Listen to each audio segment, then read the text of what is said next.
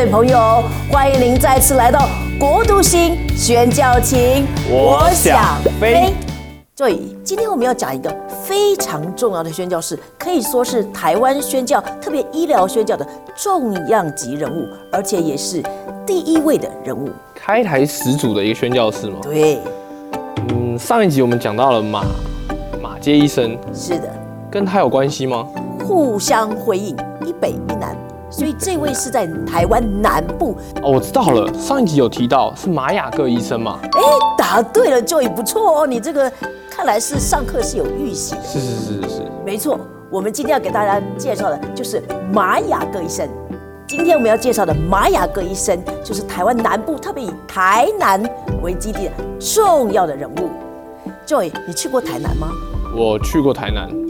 台南可以说是我们台湾的古城啊，而且也非常小镇风情，对吗？对，台南就是一个文化之都，它除了文化风俗，然后还有它的美食也很多。其实马雅各医生先到高雄，后来他发现台南比高雄更加的需要，所以他就以台南做 base。那他在什么时候来的呢？其实他在一八六三年登陆台湾的高雄，那个时候称为打狗，后来他辗转到了台南。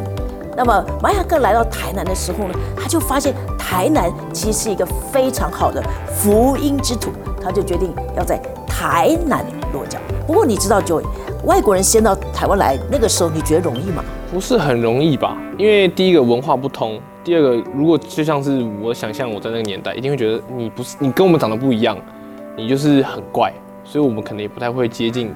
语言又不通，我就更难了解你，所以我就自然而然会对你产生一种恐惧跟敌意吧。而且呢，不仅他来以后有困难，再先说到他怎么来，你知道那个时候可没有飞机，他们都要坐船，对不对？哈，所以玛雅各医生，你猜猜看，坐了多少天的船才先到上海，辗转又来到高雄？感觉应该九十天左右而已吧。哦，他花了一百四十天。半年的时间呢？对，将近半年。而且呢，其实他有一个非常动人的故事，我们在这里要先说一下。你知道玛雅各要决定来到台湾的时候，是受到杜加德医生的影响。那个时候呢，玛雅各医生已经订婚了。订婚了？对，而且玛雅各医生非常优秀，他是这个爱丁堡大学，然后又留发又留德的医生。这算是一个超级无敌高材生的概念。对，而且那个时候他在英国做住院医生，其实薪水非常优渥，又遇到了他未来的太太。哦，那个时候他不久以后就订婚了。那个时候他遇到杜嘉德医生，杜嘉德医生就告诉他说：“哎呀，台湾啊非常需要医疗这个宣教，所以呢，玛雅哥就非常感动，他就决定来到台湾 Formosa。这很不容易耶，因为老师刚刚讲他是高材生，又有优渥的薪水，是又刚结婚。”对，还没有结婚就刚哦，我刚订婚，一般人哪会就是决定说，那我要出国，然后去到一个我甚至不知道很遥远的地方。就如果你有一天你刚订婚，你会不会去啊？老师，我老实讲，应该是没有办法。哇，所以你看，马尔哥医生实在。太了不起！所以，亲爱的朋友们，亲爱的牧者们，你看到早期的宣教师医生，我们真的要更加的恭敬。还有很多我们不知道名字的宣教师，他们都是舍下了某一种或者很多的身心灵各方面的情感，来到了台湾。那玛雅各医生因为很舍不得他的未婚妻，他做了一件事非常感人。玛雅各医生在跟杜加德医生决定要来台湾之前，他就剪了一撮头发送给他的未婚妻。一撮头发。表明他对未婚妻的思念，哇！就我我在想，如果我是他的未婚妻，我一定哇，我一定以泪洗面，又舍不得洗很久吧，这个是很难过的一件事情哎。对，你知道吗，Joy？我们那个时代念过林觉民的一首诗《与妻诀别书》，说到无作此书与其诀别，泪珠跟笔墨齐下，不能尽书而欲搁笔。林觉民就说我要跟你诀别，因为他是那个清末。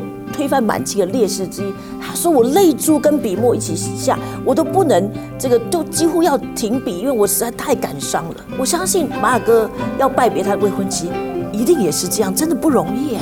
你老师刚刚讲他的条件这么多，这么好的状态下，然后又刚订婚，就是还没有结婚哦，是一个在还正在一个甜蜜的关系的，是太难了，太难了。所以你想想看，马尔哥医生来的时候，他真的是舍下他。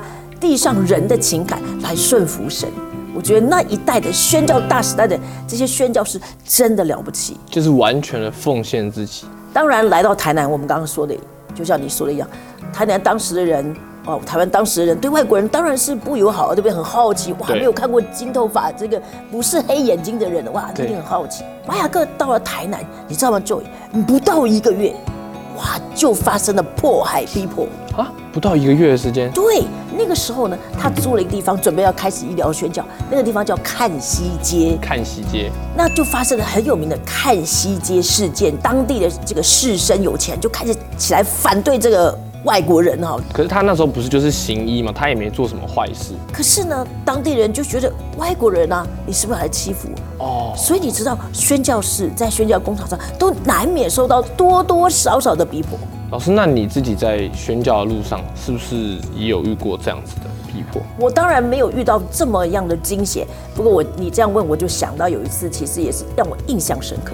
那一天啊、我出去这个街口，我们的街口都要走蛮远，回程的时候呢，我就碰到一个啊、阿拉伯小男孩，其实他并没有恶意，他就是很顽皮而已，他就拿了一个木条，站在我前面大概四五步之远，就跟我说 “no going”，就是不能过，不准过。可是他们那边小孩都是，呃，人高马大，也不见得，但他们就是反应快，而且他们力量很大。那我当然要试着过去啊。好，他就抓起地上一把石头，准备要迎面丢过来。你知道，在以色列那种，如果你去过，你知道路都不平，都是很多的碎石子，这种丢下去不得了的。哇，就在两年之间，他都已经要丢了。还好旁边出现了一个大人，就跟他吼说：“你在干什么？让他过！你不要看一个小孩子。如果一两个小孩这样拦住你，其实很可怕的。蛮恐怖的。对，而且我手上拿东西，你要怎么办？他准备已经要准备丢你了。在这个宣教的过程里面，尤其早期，那是真的是真的是有的时候，许多宣教师你看都献上生命，真的很不容易。所以你知道，有的时候宣教师他的代祷信会写啊，感谢主，我们都平安。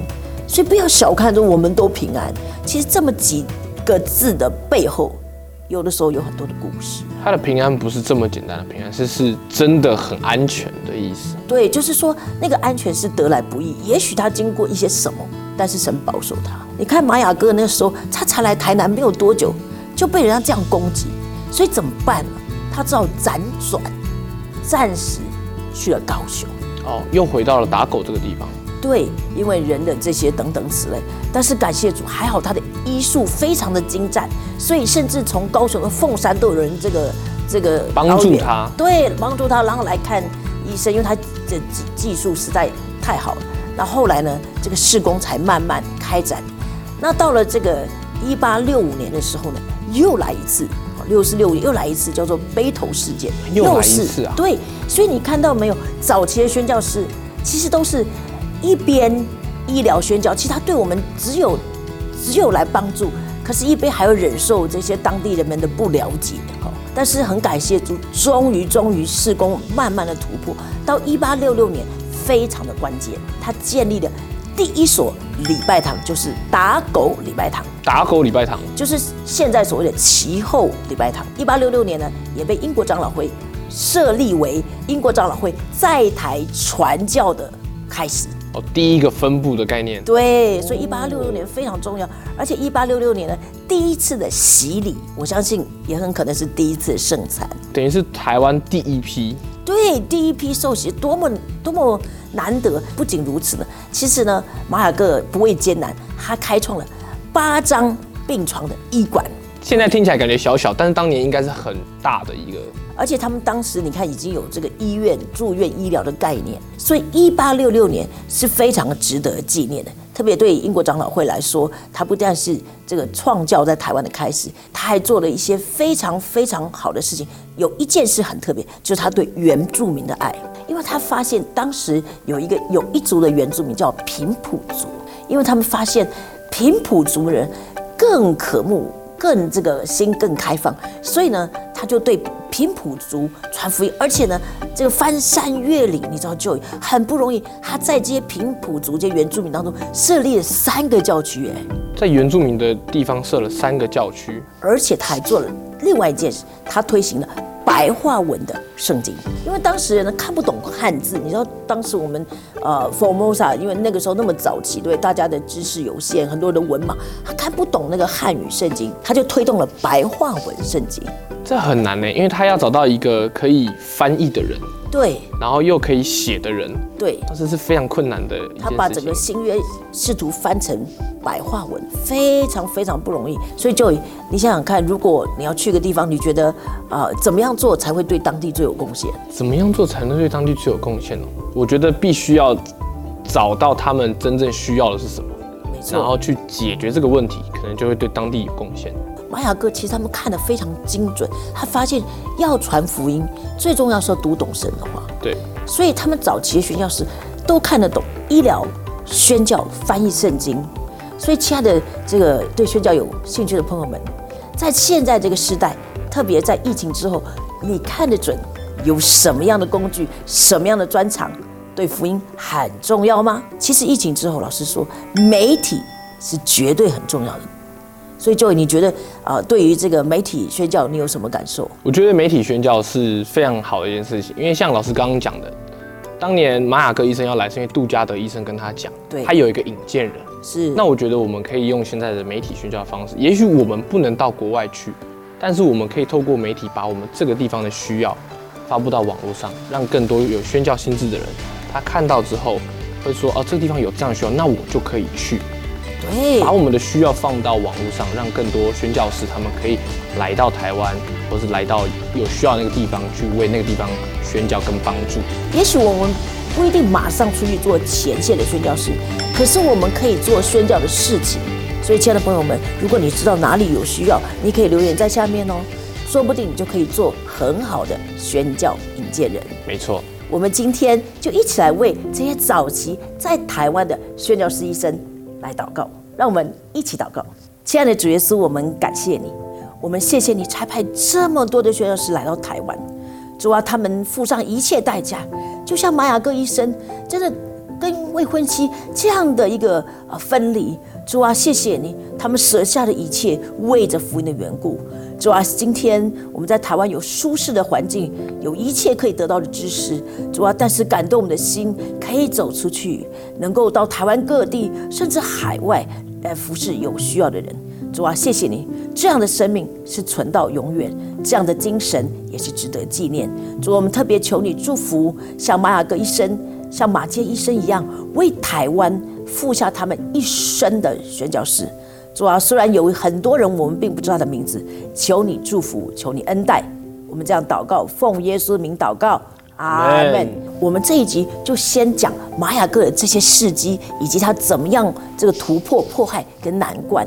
下一集我们要来讲玛雅各的孩子们，哦，孩子们的故事，对他的孩子们，其实跟我们记得吗？兰大卫医生一样，这两代相传，成了佳美的故事。谢谢你收看《国度星宣教情》，我想飞。